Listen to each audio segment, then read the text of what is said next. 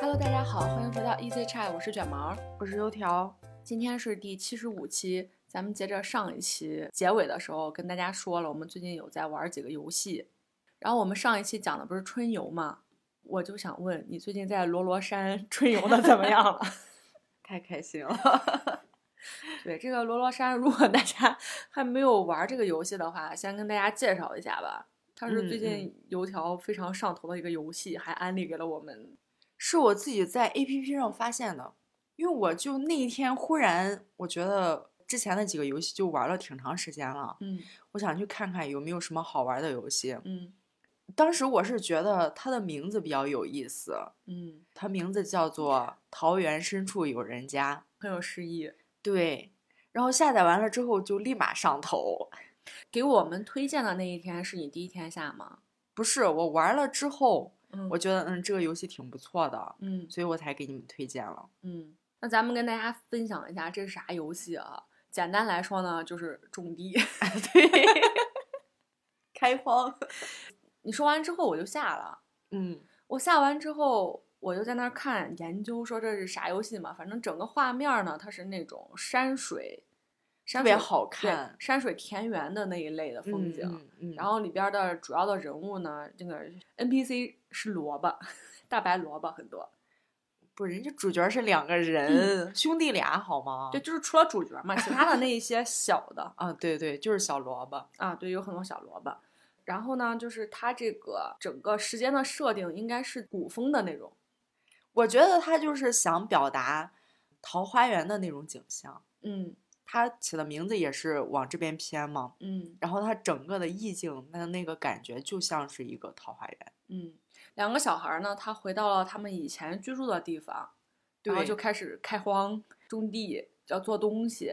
嗯，然后它是有剧情的，它那个山下还有其他的人，有各种各样的人物，对，因为他设定是他的父母在外边办事儿，嗯然后先让他们两个人先回来，嗯，把老家先给修整一番。这爹妈可真放心， 对，所以他山下的人跟大家认识就是这么认识的，嗯下边的人都有关联嘛，会嗯上来做客呀，干嘛的？嗯，这里边儿呢就是那些小萝卜就会帮你种地，帮你进行生产。哎，嗯说到这儿，我突然想起来一个东西，嗯，小黄人儿，对对对，也是一堆就是哈格鲁的那个 有一堆小黄人儿，这个就嗯是他们两个人有一堆小萝卜，对对，然后那个小萝卜就会帮他生产，去嗯伐木，去砍竹子。嗯，然后它这个游戏呢，还有一个特别美的地方，它有点儿像动森。在我玩儿的时候，我已经跟油条说过了，但是对油条没有玩过动森。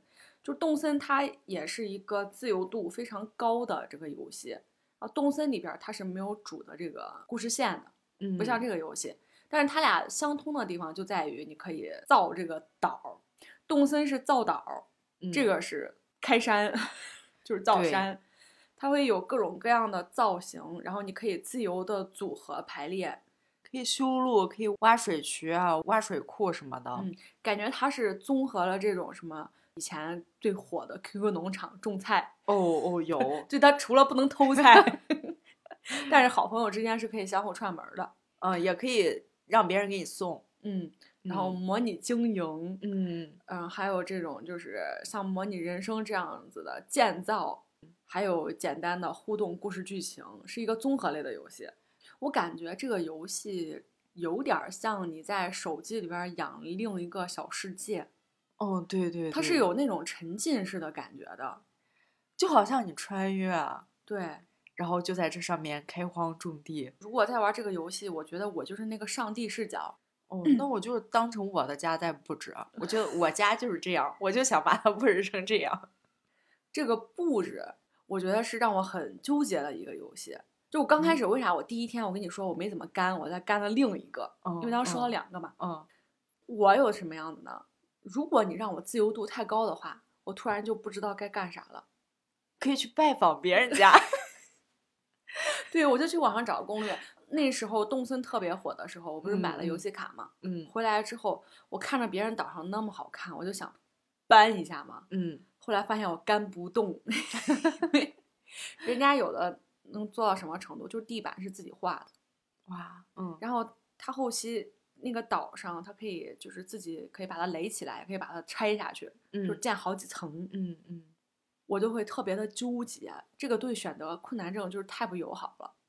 我也会，所以嗯我的游戏它是经过两到三次大的调整的，就是我嗯家，嗯我把我所有东西全给输进来，然后重新开始放，嗯，就是这种。你不觉得放的时候就很累吗？不觉 得，我觉得，嗯，我有别的想法了。嗯因为最开始在玩的时候，它那个农田是一块儿一块儿出的，嗯我刚开始并不知道它有多少农田，嗯，我是一个深度强迫症，所以最后我发现我的农田它多出来两块儿没地儿放，这个太难受了。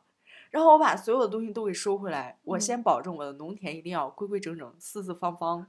我我看了他的他的农田不只是就是他说的四四方方啊，他在这个农田中间呢插了一条路，让这个农嗯田能直直接轴对称， 够专业吧？够形象，对，这必须是轴对称的。我的所有布置它都必须是规整的，要不然嗯我贼难受。不是，那你去我家什么感 觉？啊我不关心你， 你爱怎么放怎么放，我只是觉得不好看。因为我就是比较乱，嗯，相对来说我的田可能就是只有五块儿，三个跟两个就这样子。 我觉得强迫症去我家估计能烦死。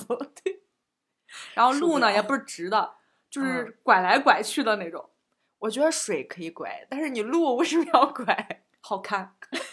曲径通幽处，不取难，哪来的曲径？ 我还真去搜了别人的攻略，我还真没搜过攻略啊。小红书上有很多干这哦个游戏的，讲每一个的场景。我看完之后，我觉得我脑洞大开。在我刚开嗯始摆放的时候，我觉得是这个房子嘛，就嗯放在那儿就行了，嗯包括那个生产的那些嗯小的嗯作坊。嗯但是我看人家，人家已经到什么程度了啊？高嗯级玩家，我给大家讲讲，他就把这个田跟这个作坊放在一起，嗯然后后边儿还布置了整个一个景，把它打造成了一个小的独立的一个小生态圈儿。就是一个个小家，对，高级玩家已经到这种程度了，哇，他们真的是，就贼好看。而且摆的时候，它那个景还让它达到错落有致。嗯嗯，最牛的是，我昨天刚看到了一个，这个人他利用视觉来进行了落差。本来嗯咱它是一个平面儿的，对吧？嗯它造成落差，就让你感觉二层是在生产这个，一层是在生产这个，它哦甚好至、几层，对它搭出来了楼层的那种感觉。哇，好厉害啊我就说这游戏吧，这种自由度高的就贼卷。 哦！你会看到别人有一些设计师，对我当时玩动森的时候也是这样，我说人家那个有什么热带风情小岛、日日系的小岛，嗯或者是什么北欧风情啥的。嗯，我看完之后，我就没有想去干这个游戏，我就想放弃。我觉得这游戏不是我 玩的。但是这个游戏你就可以抄作业啊，嗯因为它设施大家都是一样的，嗯只有抽奖抽的一些景会不一样，因为你抽到的东西会不一样，但嗯是大部分基础的东西是一样的，你可以照着人家的做啊。所以这个游戏你最喜欢它的一个游玩的这个点儿是哪儿？就是我可以随便布置我的家，因为我不会去搜攻略，我就根据我的感觉摆。嗯，其实我在放的时候没有考虑它的功能，我我就就看好不好看，摆在哪儿好看我就摆在哪儿。那你应该喜欢玩这种就是模拟人生啊啥这一类的东西，包括动森，就可以自己捏这个岛儿，嗯，我然后想让它怎啊造么样就房怎么子样。，把房子里边的摆设什么，通通都可以。对，可能就是别人觉得不好看，但是我自己觉得就特别好。你有没有就是你在造这个房子的时候，有一种在造自己家的感觉？对啊，这就是我家。 就是如果我到古代，我可以自己这么做的话，我就嗯，我就我就是这么想的，然后我嗯就这么做，嗯，我就觉得我这样摆出来就很好看。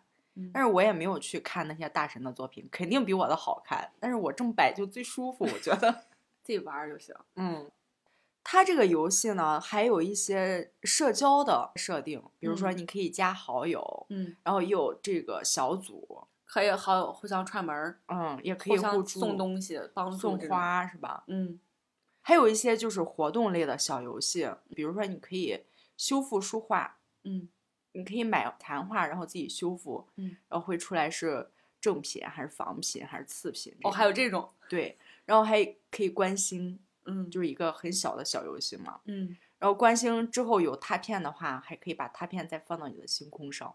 哇，我还没有玩到，它就是油条已经干了很多天了 对，它功能是慢慢出来的。嗯然后还有一个就是旅行萝卜，嗯我觉得可能参考旅行青蛙，但是我没玩过旅行青蛙。嗯就是你的萝卜会出远门儿，嗯然后回来给你带一幅油画。啊，旅你行可能青被蛙吃也了是会去，就是你要给它备吃的，对，然后它出去了之后呢，回来会给你带各种各样的东西，嗯，它这个主要就是带油画。对，有哦点像那个旅行青蛙。嗯，然后今天呢，我是发现它有一个限时的活动，叫萝卜乐园，嗯，它对真的是给你搭了一个小乐园、游乐场，就是进副本儿了。对对，小型嗯的游乐场，但是嗯这里边呢只能萝卜进去。然后你嗯现在、你进去之后，你就是只萝卜。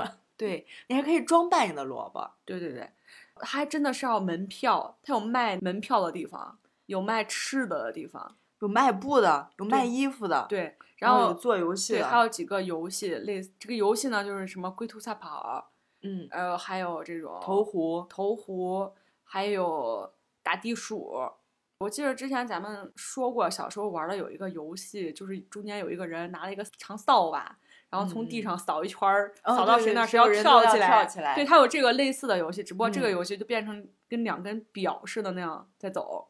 对，然后它里面还有一些你不需要票就可以玩儿的项目，比如说嗯敲鼓，嗯然后做那个小木马，嗯，然后两个人还有跷跷板呢。对两个人跷跷板儿那种嗯的，我当时看的时候，我就觉得说，这个开发者应该跟咱们是同龄人，对，全是小时候的那种游戏，嗯，小时候比较热门的那种，嗯嗯，嗯并且它里面的故事剧情有很多个故事，嗯。然后其中有一个故事是关于周瑜和小乔的，我还有一个陶渊明，那是第一个，嗯周瑜和小乔是第二个，嗯，当时那个故事把我给看哭了。哦，这个故事我还没开始玩儿，是叫一个男友乔木。呃对，是一个很曲折的爱情故事。嗯，就我最近几天玩儿的这个萝卜村儿，嗯，我是玩了那个陶渊明的故事。刚开始讲的话，我没有想到他的故事的起点是这样的，他是倒着来的。剧情里边儿的这个陶渊明，嗯，他已经是归西了。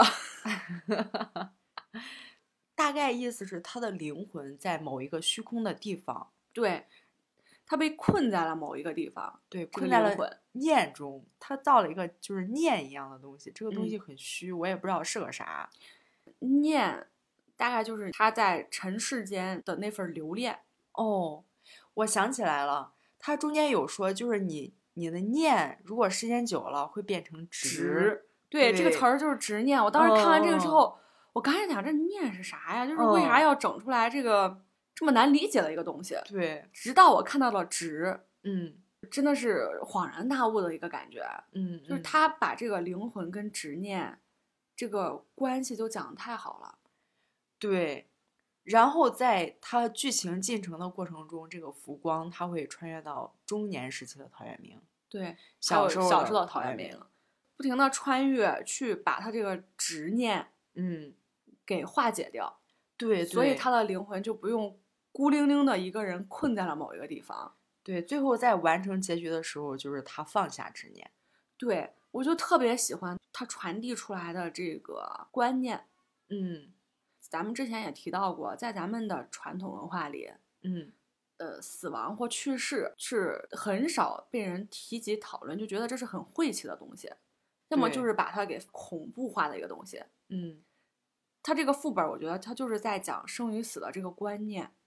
他第一个故事是这样的，嗯然后呢，第二个故事它是周瑜的执念。嗯周瑜跟小乔呢，因为周瑜是英年早逝嘛，嗯，然后周瑜就一直后悔说，我不应该小乔，我不应该对遇到他。对，如果我不娶小乔的话，小乔是不是会更幸福一点儿？对，所以这就成了他的执念。对，那么剧情呢，就真的给你一个选项，说你不娶小乔可以，啊，就看看最后结局是什么样子。嗯中间还有很多的分支，嗯比如说小乔她遇到了另外一个人，嗯她跟另一个人结婚了，嗯然后最后结局是什么样的？嗯或者说是我们俩结婚了，但是呢，我们俩不是相爱到了周瑜呃最后死亡的那一刻，嗯在中间周瑜就把小乔给气走了，他俩和离了，那他会是什么样子？就各种各样的选择都给到你。嗯，你就会感觉它传达出来的关于人与人之间关系的这个理解啊嗯嗯，处理的特别到位。对，而且他处理的就是这个三观特别正。并且每一个故事它又不是特别的一致，嗯，就是不会让你觉得嗯都强是加给你某一种价值观，让你去嗯接受嗯它。嗯。第三个故事是鲁班，也特别好玩儿。哦我我我我才刚开始 第二个。反正这个剧情在我看来也是这个游戏很好玩儿的一个部分。哎，说起来这个，我前两天做了他的一个问卷儿，哦，我也做了。对我做的特别用心。嗯嗯，它设计了很多，就给你一种参与感，嗯，就是它有可能根据你这个问卷儿来调整它的游戏设置。对，本来它这个游戏其实已经是很多个热门类型游戏的一个综合体，嗯嗯但是它那个问卷儿呢，他在问的时候，我就感觉他有想知道大家到底是想什么要想法想要一个怎样的一个游戏。嗯，他有说什么你是喜欢这个互动啊，还是喜欢小游戏啊？然后这是对互动的话，你更希望它从哪一方面儿提升啊？嗯所所以我哦在做这个题的时候，我特别特别认真。嗯，我刚开始是为了他那个小奖品我去也的，是，他会送东 西，但是在我做的时候，我觉得这个问卷儿跟我做的以往的有一些调查问卷，它不它不一样。嗯嗯，你能体会到问卷设计者他的用心。对，我感觉他这个问卷儿真的会给他参考，嗯在他之后的游戏走向的时候，嗯他会可能侧重于一些大家都想要的东西。嗯，干这个萝卜之前呢，其实油条干了另一个游戏，也是一个这种比较休闲类的游戏，对，然叫后《梦境侦探》。这个游戏是我在你的 iPad 上看到的，嗯，然后我说，哎，这是个啥呀？就进去看了看，发现它是一个合成类的。他他最早不是。 这个《梦境侦探》如果是早期的玩家呢，它是一个找东西的游戏。嗯，当年贼火的有一个找东西的游戏，叫做“找你妹”。它这个游戏就像 Q 版的“找你妹”，它那个场景会特别大，因为“找你妹”的话就是手机屏幕上一点儿点儿的那种，嗯，但是是它这个找东西就是放在一个特别大的场景里，比如说候车站、嗯什么商场、动物园儿啥的，嗯就是这一些。那个游戏其实当时也是一个朋友推荐给我的，然后他说这个游戏特别好看，那时候应该是二零年。嗯，刚刚场景做的特别好。，对对，它场景真的画的特别特别可爱，嗯那里边儿每一个小细节，包括它搭建的那个场景，都会特嗯别有生活化。对，比如说你要找的是某一个乘客遗落在休息区的一本书，或者是商场里头吧，嗯，找一个跑出来的小章鱼， 它就是逻辑满分，你就觉嗯嗯得特别合理。场景也特别可爱。早期的那个场景特别少，嗯，玩完之后就没了，所以我是干完了之后我就放那儿了。结果有一天就是油条又打开了，它在合成东西，我说这啥时候火 这游戏还能改了不成？对，它变成了一个合成类的，就是做任务的游戏。嗯它给你一个商品，然后你需要合成这个商品。嗯一般它会有那个掉落东西的一个小物件儿，嗯掉出来的东西一般都是一级或者二级的，嗯可能任务要求你十级啊、八级这种的，嗯，然后有很多的东西。然后啊不停的合成。对，嗯然后它整个呢也是一个故事背景，就是侦探学院。嗯，他爷爷开的。对，废弃了很多年，他回去了之后要重新的打扫、解锁学院的每个部分。嗯，而且要修复对杂草丛生的一个学院，要一点一点的嗯修嗯复。对，他修复会提出来，他要这个东西，然然后你去合成。等你合成了之后，你交给他，他就可以修复这个区域。对你比如说打扫卫生，我要扫帚；嗯什么清洁水池，我要那个洗刷的东西。嗯然后还有修路灯，我就要新路灯；嗯种花草的话，我就要树苗。嗯，大概就这一类。对，后期还有做饭的。嗯，然后他穿插的呢，还有他当年非常火的找东西的玩法，就每每周周二二。对，每周二的话，他会放出来一张图。嗯，其实我还挺期待每周二的那张图，每次都不一样。对，嗯近期有一个是诺亚方舟，哦，对我对觉得那对个场景特别好看，对，它的方舟是一棵树。那好大几层，嗯，然后每一层它还有不同的功能区，我就觉得我好像住在这里边儿，然后我 去吃饭就去这边儿，然后对对休息去对这边儿，甚至还有嗯娱乐室，嗯，还有它有一些搭建的那个住宅什么的，就是好多层，很奇幻，有点类似于宫崎骏的画风的那种。反正就挺好看的。嗯然后你在里面找东西也好玩儿。这种休闲类的小游戏呢，它就是不会让你有那么的紧迫感。啊，对，随时可以玩儿。对你打开之后，你可能就一分钟，对，就接着接着之前的，你可以再把它给关了。嗯，嗯，不像有一些竞技类的游戏，你开一局，你 你中间要走的话，走不了。对，它里面还有一些现实的活动， 嗯可以让你换一些装扮学院的好看的造型。嗯，然后它现在又重新把它找东西的那个功能给上线了，单独一个模块儿，嗯每天都有，然后有很多的场景。嗯。然后这个游戏呢，其实它里边的互动就在于它那个 NPC 那几个小小人儿，嗯，他比如说咱们知道的那个动漫形象叫柯南，它里哦边叫对克西， 而且他们说话就非常的幽默，嗯嗯嗯，经常会甩出来一些梗。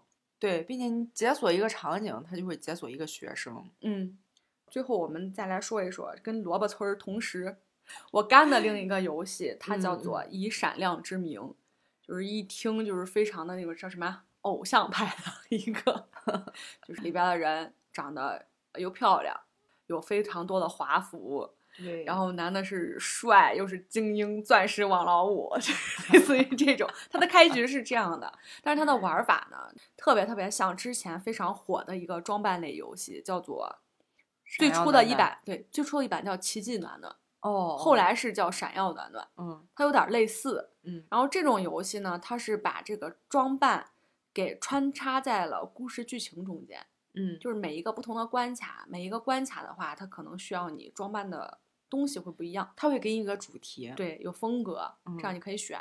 然后大的故事呢，我觉得我比较吸引我的就是它是一个侦探故事， 就主角的这个姐姐，就是你的姐姐，嗯嗯她是个侦探，嗯，然后上来就发生了一件案子，是跟一个热门的女团有关。你看她这个。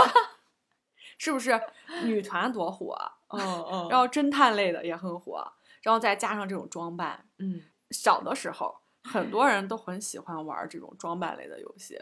对，我也相信有不少人小的时候都有类似芭比娃娃的这个东西，嗯嗯，就是恨不得他有一整个衣帽间儿，全部都是他的漂亮衣服给他换。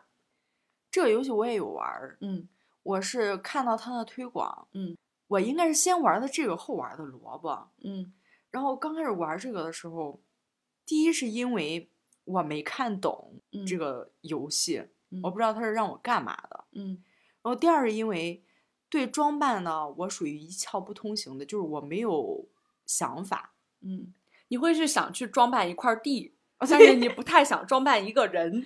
你可以各种各样的眉毛是 吧？嗯，什么眼啊、鼻子、嘴，就是捏人捏嘛人的这种，对，但是我不知道哪个好看，我觉得都好看。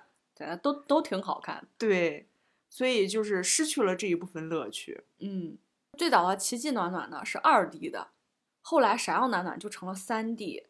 就是像现在的话，你这个人你感觉它是立体的，嗯然后衣服也是立体的，会闪光。可以转，对，早期的就是那种二 D 动画的那种，就是一张纸。对，平面的这种。嗯，然后现在这个三 D，它真的你穿完之后，你可以转着这个人看衣服，嗯嗯，整个三百六十度观察它的细节，嗯包括它那个饰品，你就感觉真的像一件衣服。就前一阵子不是有一个特别火的概念叫做元宇宙，嗯就是虚拟的宇宙。嗯我觉得这个比闪耀暖暖更多了一个玩法，就是它有了家，啥？它有房子，哦哦你可以装修你的房子，嗯然后房子是那种独栋的，还有小草坪啊，总之就是一个有钱。